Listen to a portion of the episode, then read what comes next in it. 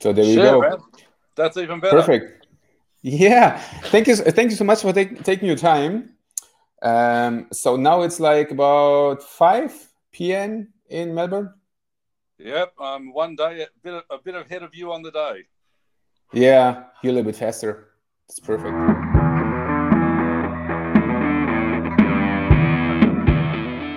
So, um, and Andrew, just um, because I think that most people don't know you here in Germany, but nonetheless, it's uh, you got a great content, and it was uh, like um, from a colleague of mine who uh, showed uh, showed me about you, just like you work, how you're doing in therapy, and I was so surprised because as it um, uh, we're talking about you, and uh, I didn't know what to expect. Andrew Lock, okay, good and then, as you see, the most guys from therapy, um, they're a little bit smaller.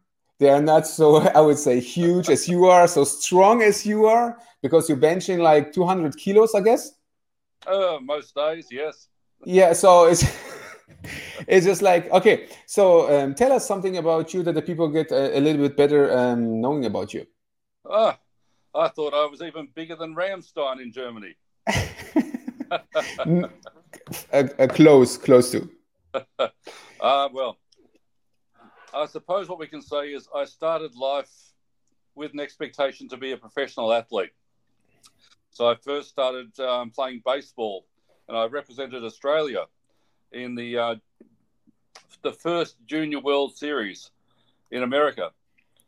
And as a part of playing a lot of sport, I was introduced to seeing physiotherapists quite often. And I thought, if something ever went wrong, I should have a career to back me up.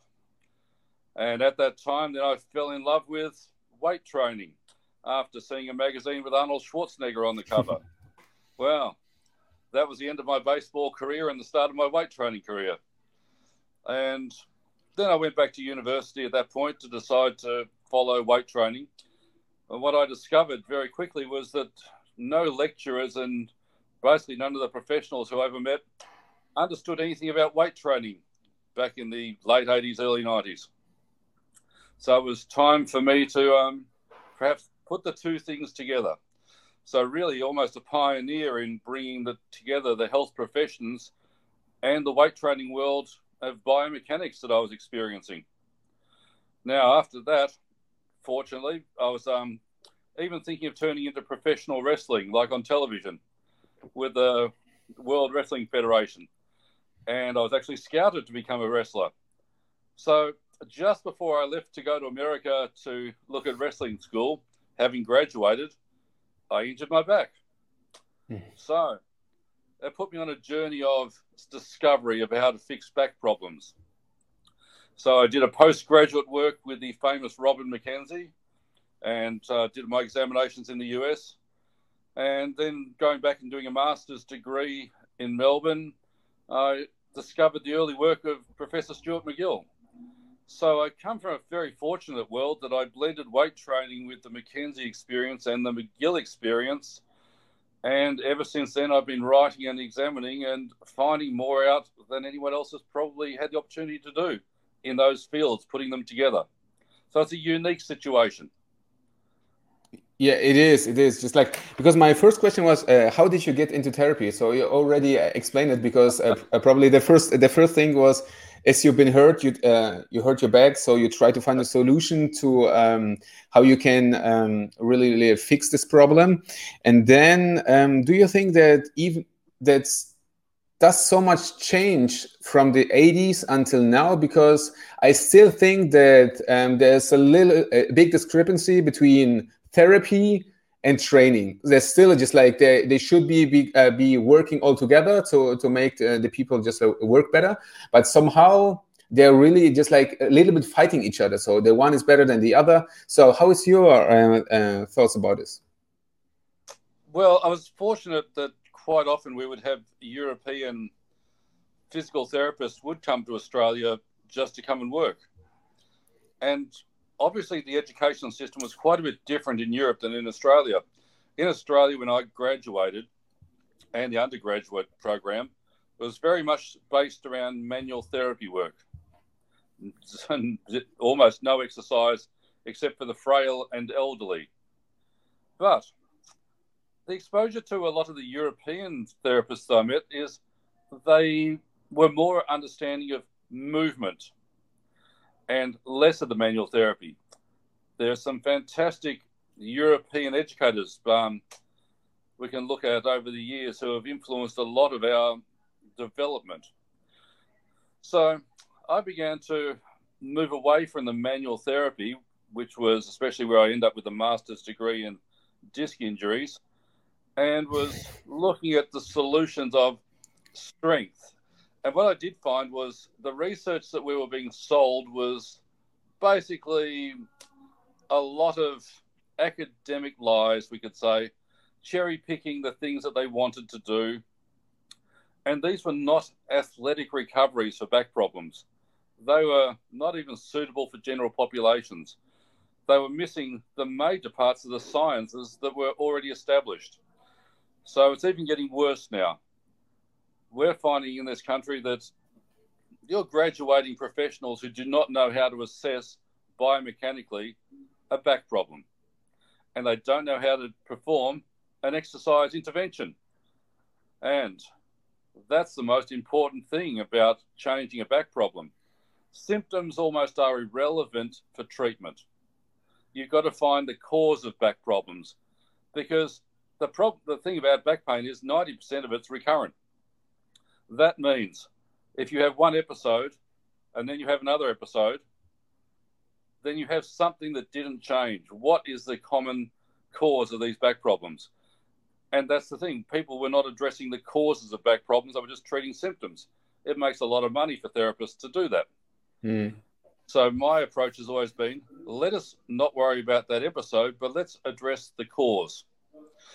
And that's the thinking that we really apply in our clinics with the people I work with.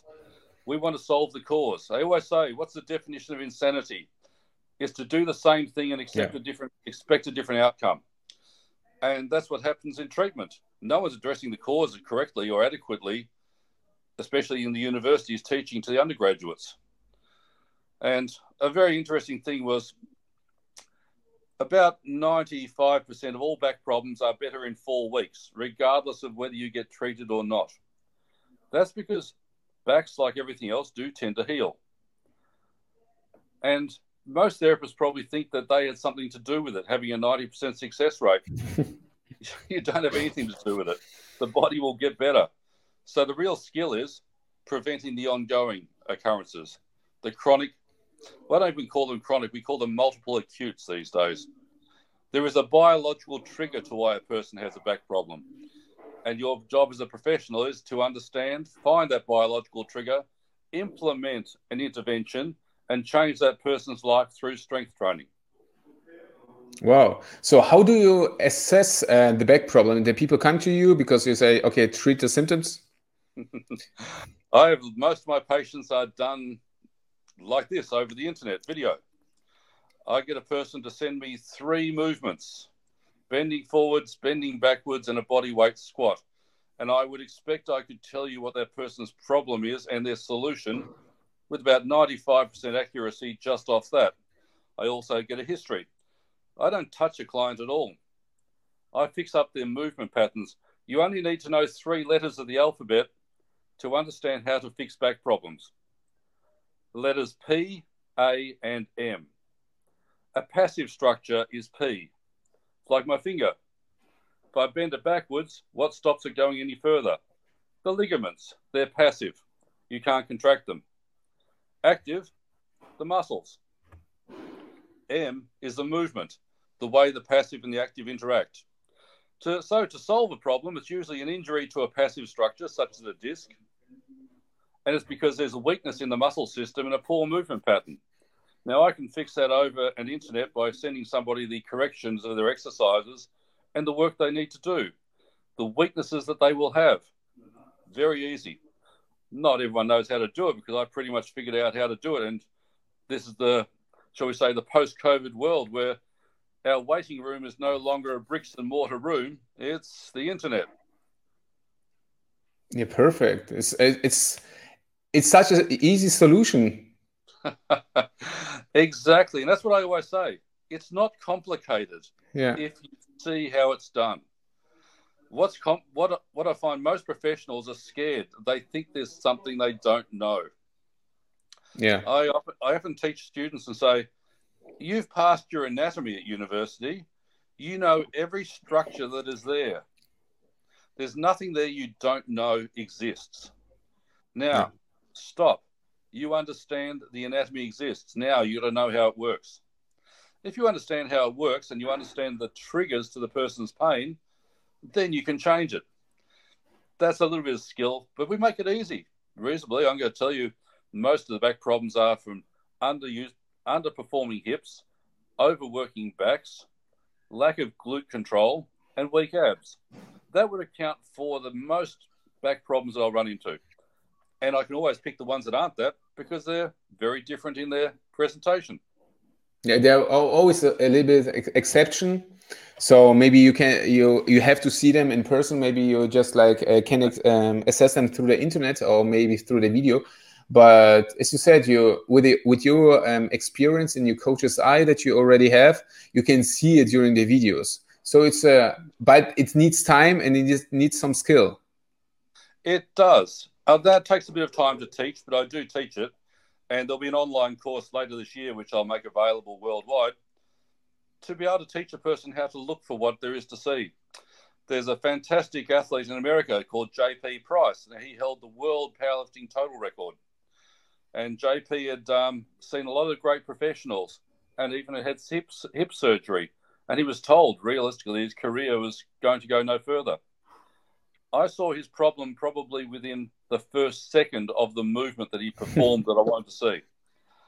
And it was very small, but once you've seen it a thousand times or a hundred thousand times, you can go, there it is. It's very obvious to the trained eye. Well, I wasn't that good when I first graduated. And it's Yeah. just, I always tell my clients and I tell the professionals perform all the tests you can, see all the movements you can, and the more you see, the better you will get at picking the problem and the disorder. And that's really what it is. It's a good eye. You know something's wrong sometimes before you even can say consciously what it was that was wrong. So experience is super important.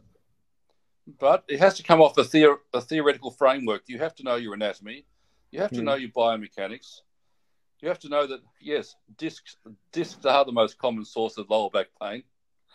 And regardless of what some of the um, local and more recent researchers want to say, we can't know anything. There's about 2,000 research papers that definitively show you how discs behave and how joints behave.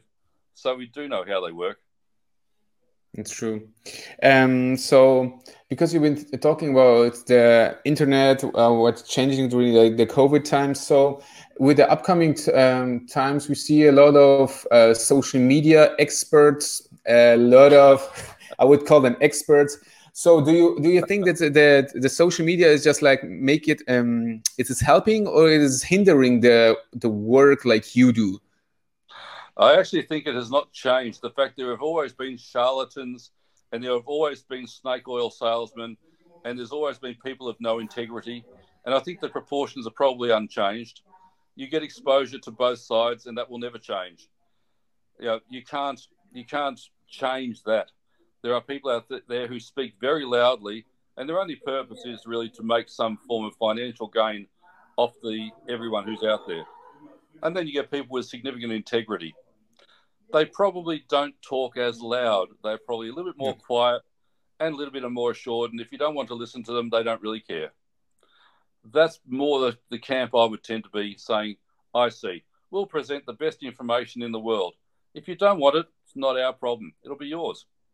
Whereas the ones who tend to be a little bit loud, banging their chests, um, I would tend to say they're the ones to be more wary of. Okay. So um, next question: During are there still people around you that you look up to, or maybe that you um, who still influence you in your work? Yes, and they can even be my students.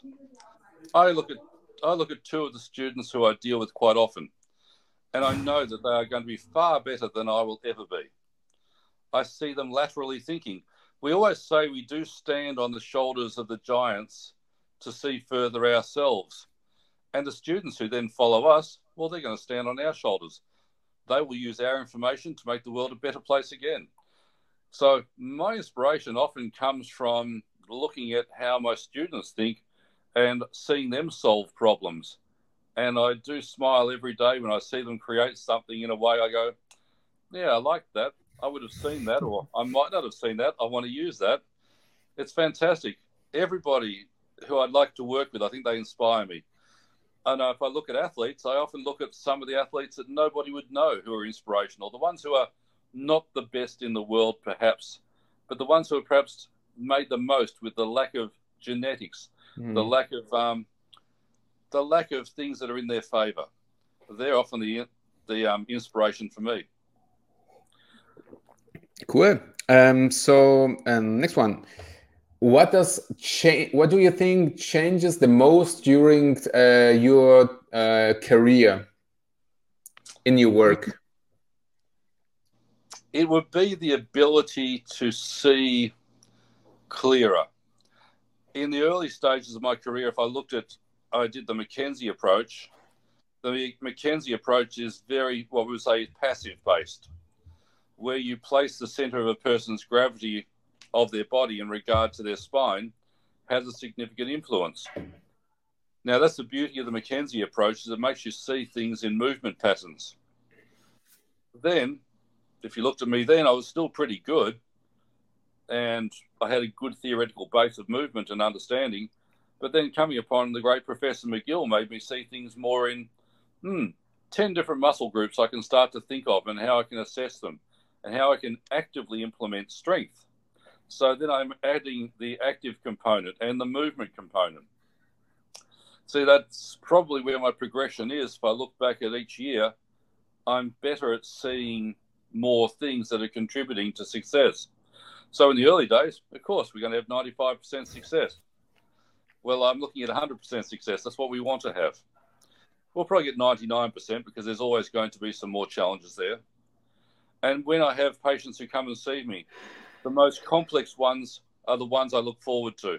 I often shake a, pa- a patient's hand and saying, "Thank goodness you came in. Everybody else has been too easy this week." I actually, I actually needed somebody who could help me think. You're going to yeah. make the world a better place because I get to see you. So there are, I would say, every day I will do something slightly different than I've ever done before test something in a way it's never been tested. So everything is always examined with an open mind, or should we say a discerning mind. An open mind is a mind that will take any crap and put it in. A, a discerning mind is one that knows the crap, doesn't look at it, but takes better information. And that's the development of a professional. Ah, okay. So you still uh, usually just like you, you would be more happy, happier if you got more challenging clients. Oh, absolutely. I love them. They're the ones who make my day. I want the one who's failed with everybody else. yeah, I, yeah, this is so true. Um, oh, one thing before I forget, what is this uh, about the chain, the chain and the lock? Because I just like, uh, what is it about? That's a really good story, and it's a fun story, really. The lock and the chain. Well, I always wanted a big, thick chain, and I was in uh, California, and it was the Fourth of July, and all the shops are shut, most of them. And where I was, I was very close on Sunset Strip, uh, very close to West Hollywood, which is a very big gay area. Now, the only stores that were open were the Leatherman stores.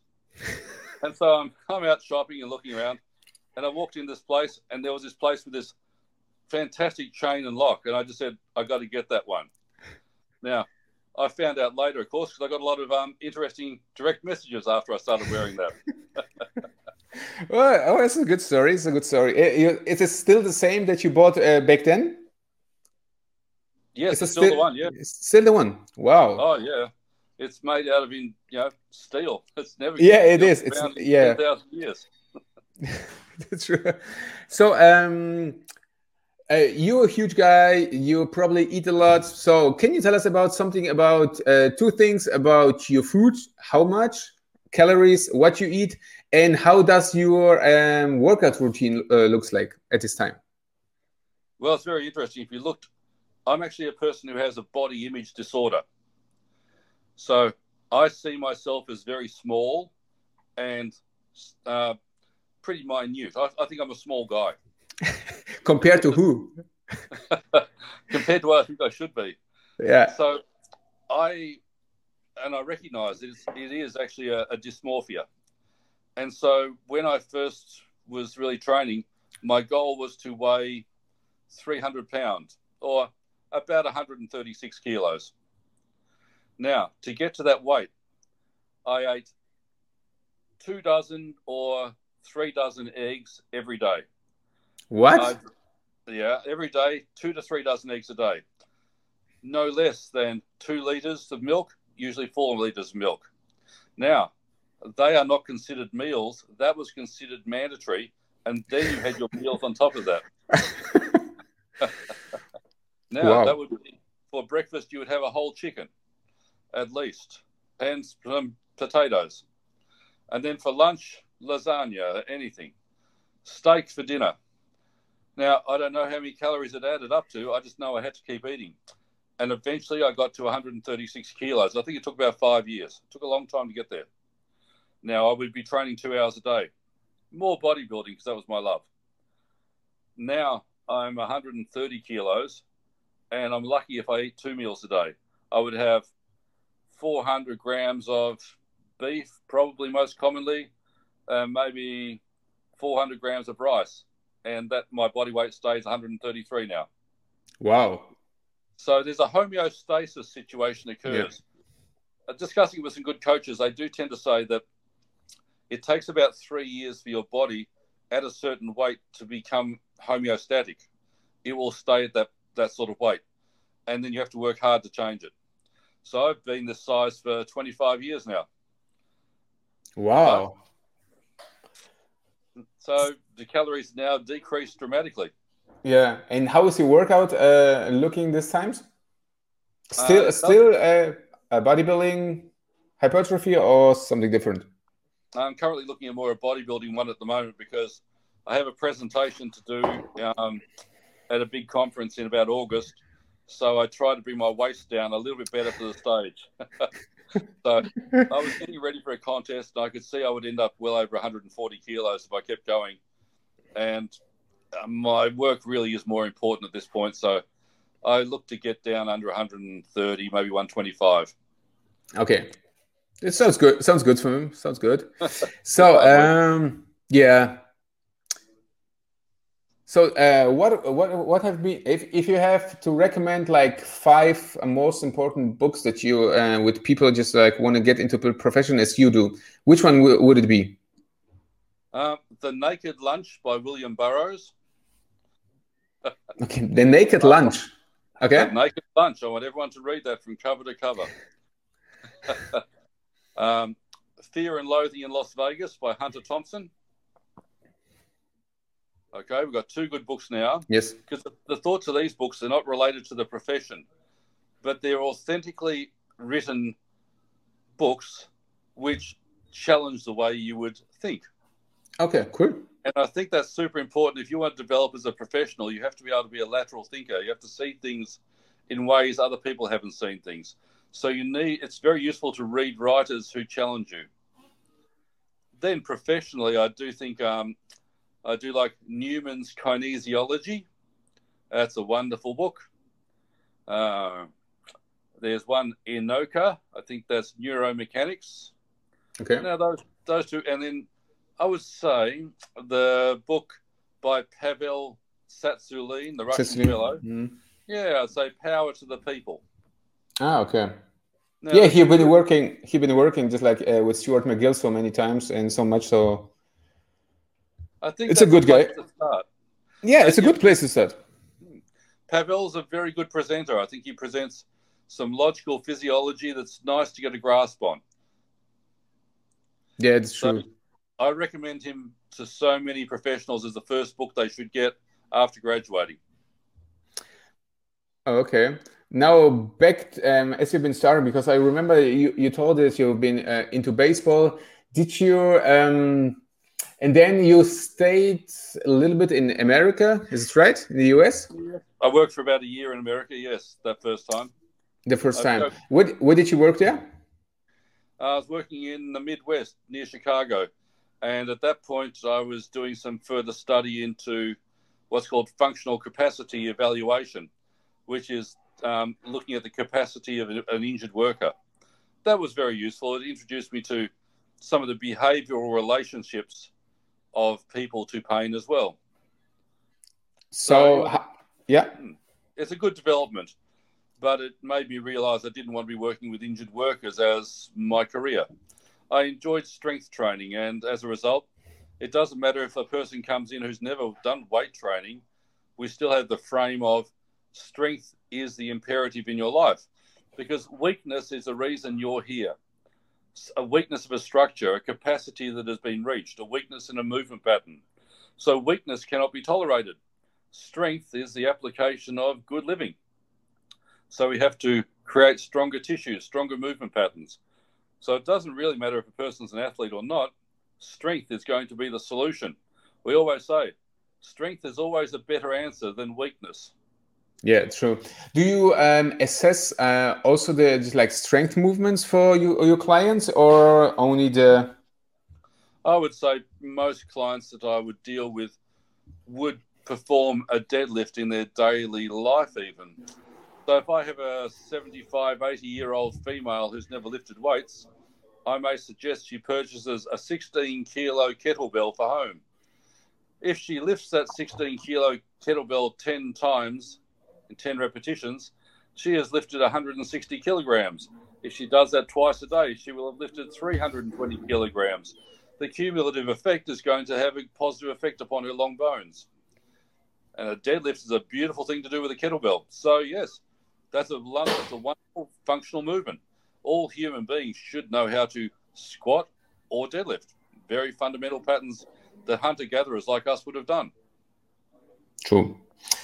How often do you think people could um, deadlift during the, the week? seven seven days a week. Okay, seven days a week. Well, an interesting one is one of the world's greatest athletes was a lady called Bev Francis. Bev Francis was the first female to bench press 150 kilograms. I was lucky enough to know Bev, and I said to her one day, Bev, how did you ever bench press 150 kilograms? I said to her, it was as wonderful an achievement as Roger Bannister breaking the four minute mile. And she said, Yes, we had the same coach. Now, Bev, how did you break 150 kilos? I bench press, squat, and deadlift seven days a week. Wow. now, what that means is she may have been bench pressing to a program on Monday, but Tuesday she might have chosen an empty bar and practiced the movement pattern. Or maybe she had 50 kilos on the bar, maybe 60. So the movement patterns were performed every day. And that's what I mean by being allowed to deadlift every day. You can walk in, if you're a 200 kilogram bent, uh, deadlifter, well, put 60 on the bar and practice. It's active movement patterning. That's what strength is. Strength is a skill.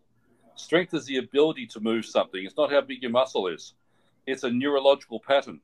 So you need to practice neurological patterns on a daily basis to become very good at them. Do you think Michael Jordan practiced his basketball once a week? Hell no. he would have been practicing twice a day. That's Why? True. Because his movement skill became exceptional. You want to be a good power lifter, you can practice all your lifts every day. You may program one, but you can practice the others. So um, your approach would be always first get stronger before you just like go onto. okay. Also, hypertrophy gotta get you a little bit stronger, but the approach would be a little bit uh, different. Well, I don't know any of the world's biggest bodybuilders who hold any powerlifting records. Mm. So strength is not necessarily going to produce, or size is not predicting strength it is strength is a skill. You have to learn how to move the pattern, how to use your muscles in that pattern.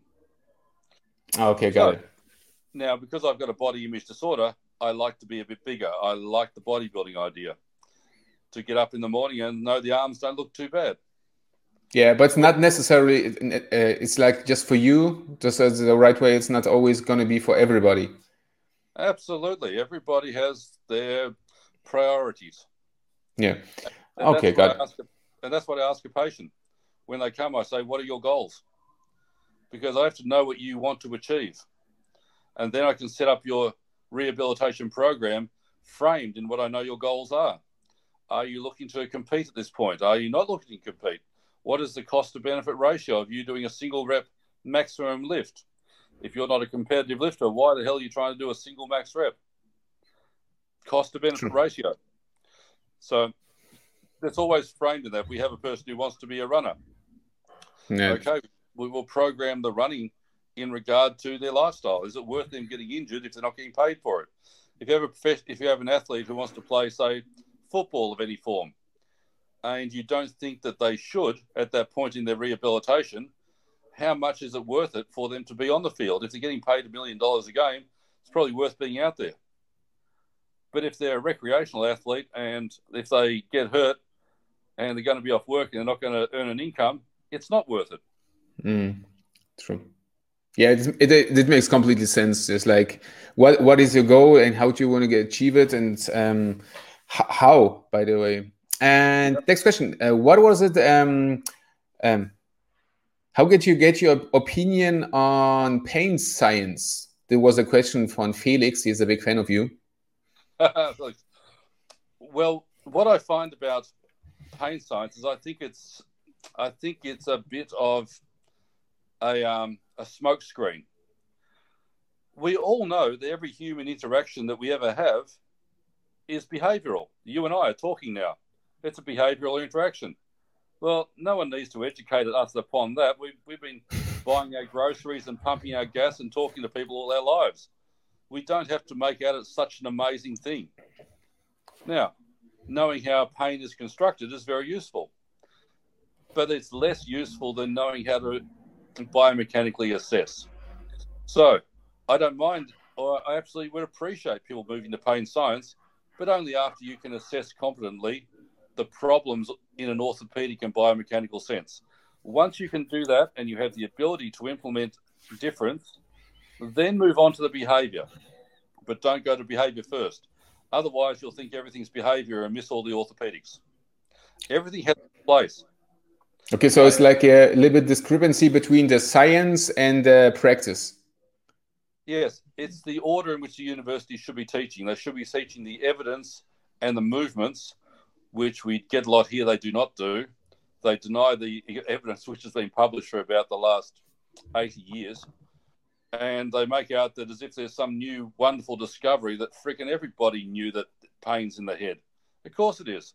Yeah, and so it's like it's like they've figured something out and you go, Yeah, well, we've known that for about four hundred years.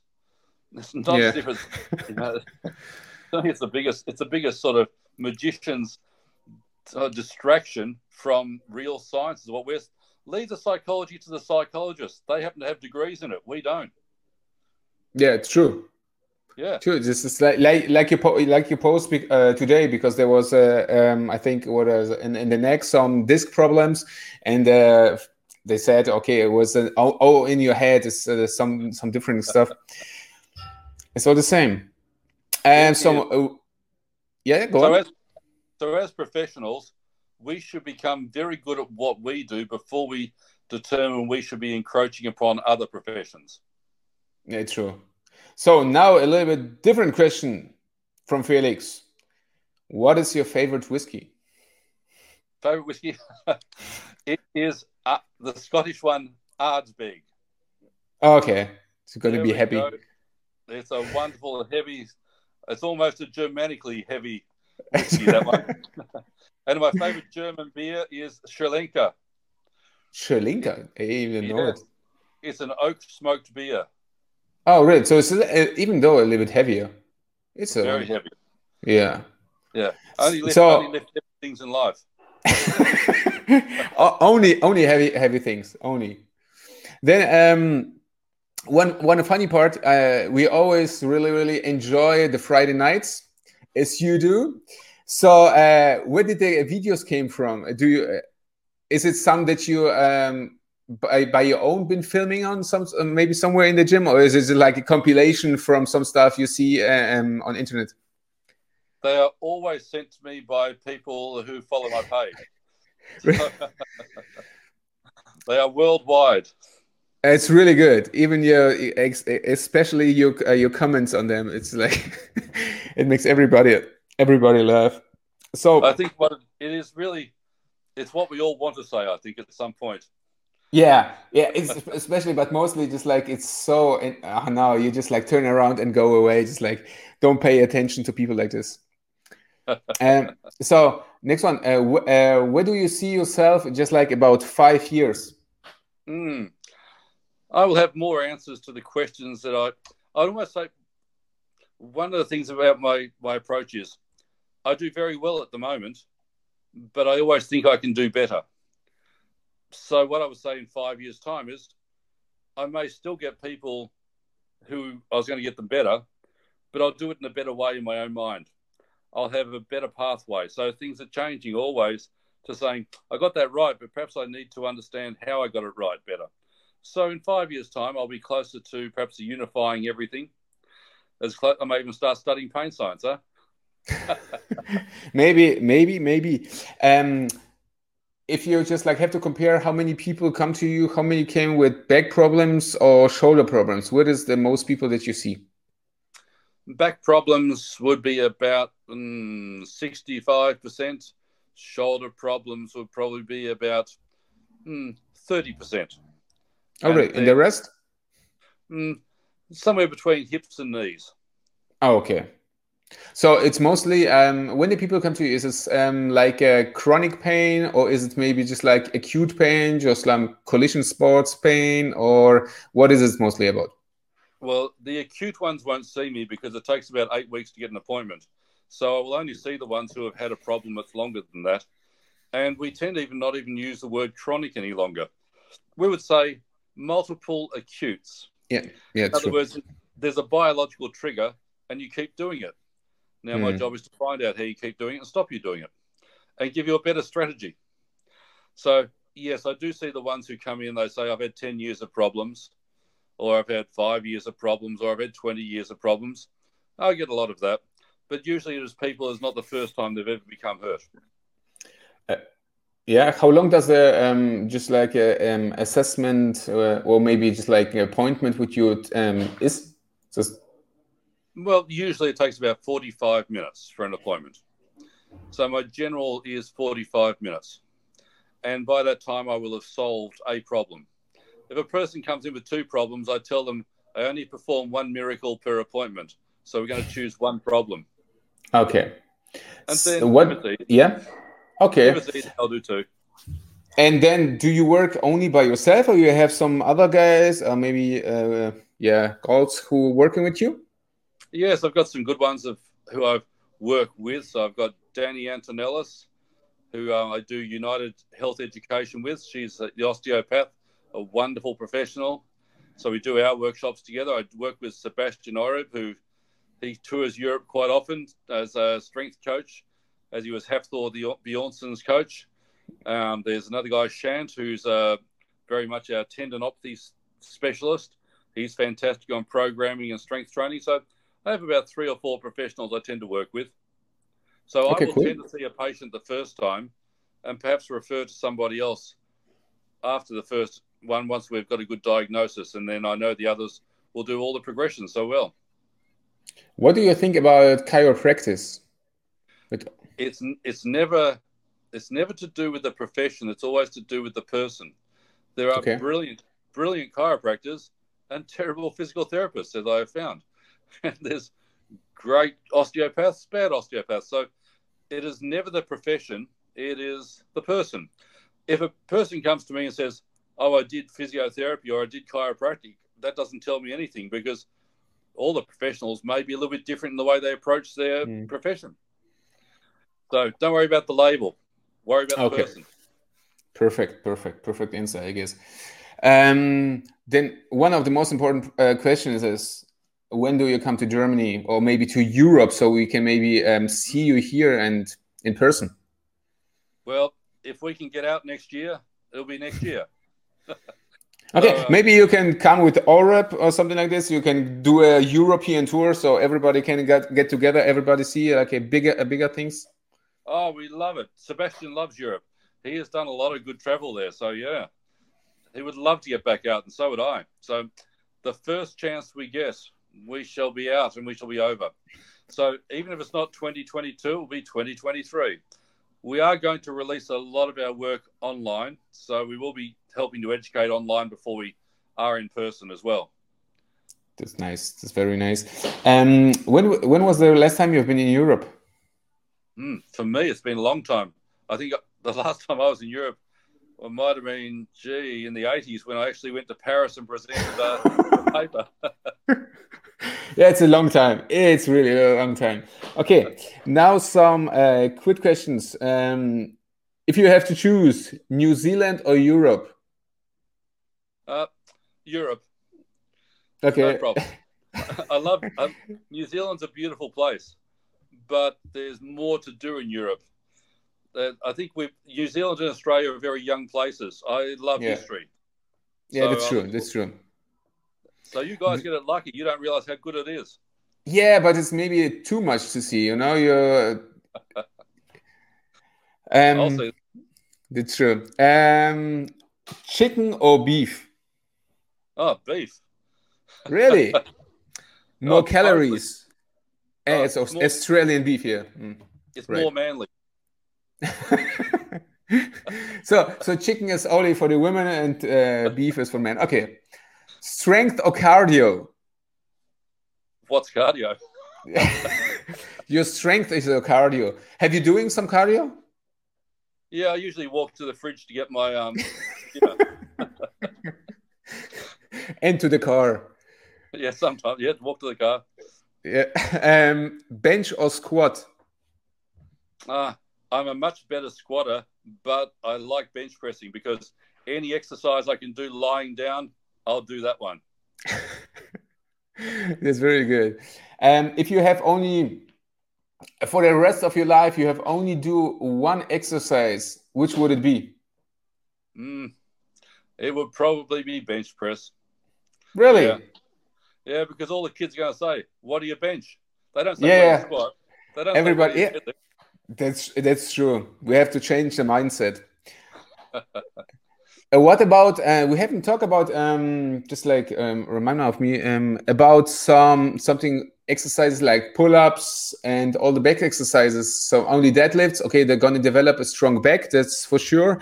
But some um, accessories. Uh, what are the uh, exercises that would you also recommend people have to do, even oh, though they have they don't they don't have any problems? Uh, rear deltoid exercises are very important. I think that you'll find they even help you squat because you can put the bar on top of your big rear delt. There's a lot of things with shoulder extension that having that strong will give you a lot of advantages. So those sort of movements, I do a rear delt movement at least twice a week. I do specifically lat work twice a week, but I have um, no favorite exercise. I just walk in and see which one I like to do the most, and then I do lots of it that day. Okay. So, do you um, have a plan, a schedule, um, how you work out, or just like uh, how we just uh, said right now, just like okay, I'm in the mood for squatting, so I do squatting, I do bench press, or whatever I like. There's a general rule that I would try and work an exercise or an area relatively hard every four days. But hard okay. could be hard could be heavy, or it just might be in high repetition the next time. But the workouts are always very hard in the amount of work done. So if it's a heavy squat, that takes a lot out of you. But so is doing 25 repetitions on um, some tricep work. So they're always hard. Yeah, that's true. Um, do you have a coach? Mm, if I ever have questions, I talk to the people around me, such as Sebastian or Emad, who runs the gym where I am. I will talk with the professionals around me, but I have no specific coach. Okay. Since your first injury in your back that you had, have you ever had back problems? Not another one, no. It took two years to recover from, and now 100% perfect and never a problem ever again. well, I know exactly what I'm doing, so I know how to make sure I'm okay. Yeah, that's true. Uh, what was the approach back then? Um, the approach back then was you need to have surgery and have a spinal fusion. Oh my god! And what did you do? I said I haven't got time for it.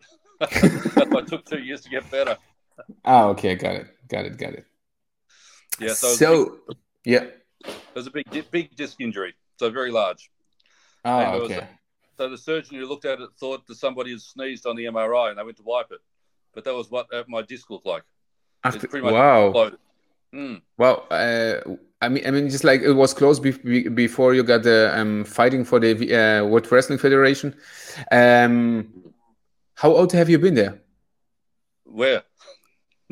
I mean, as a, as the blowout of the disc, how old have you been? Oh, well, that was it was over twenty five years ago now. So I've oh never had God. a problem. Ever, never had a problem ever since. Wow. So that's how you can know success is when you do it on yourself. Yeah, it's true.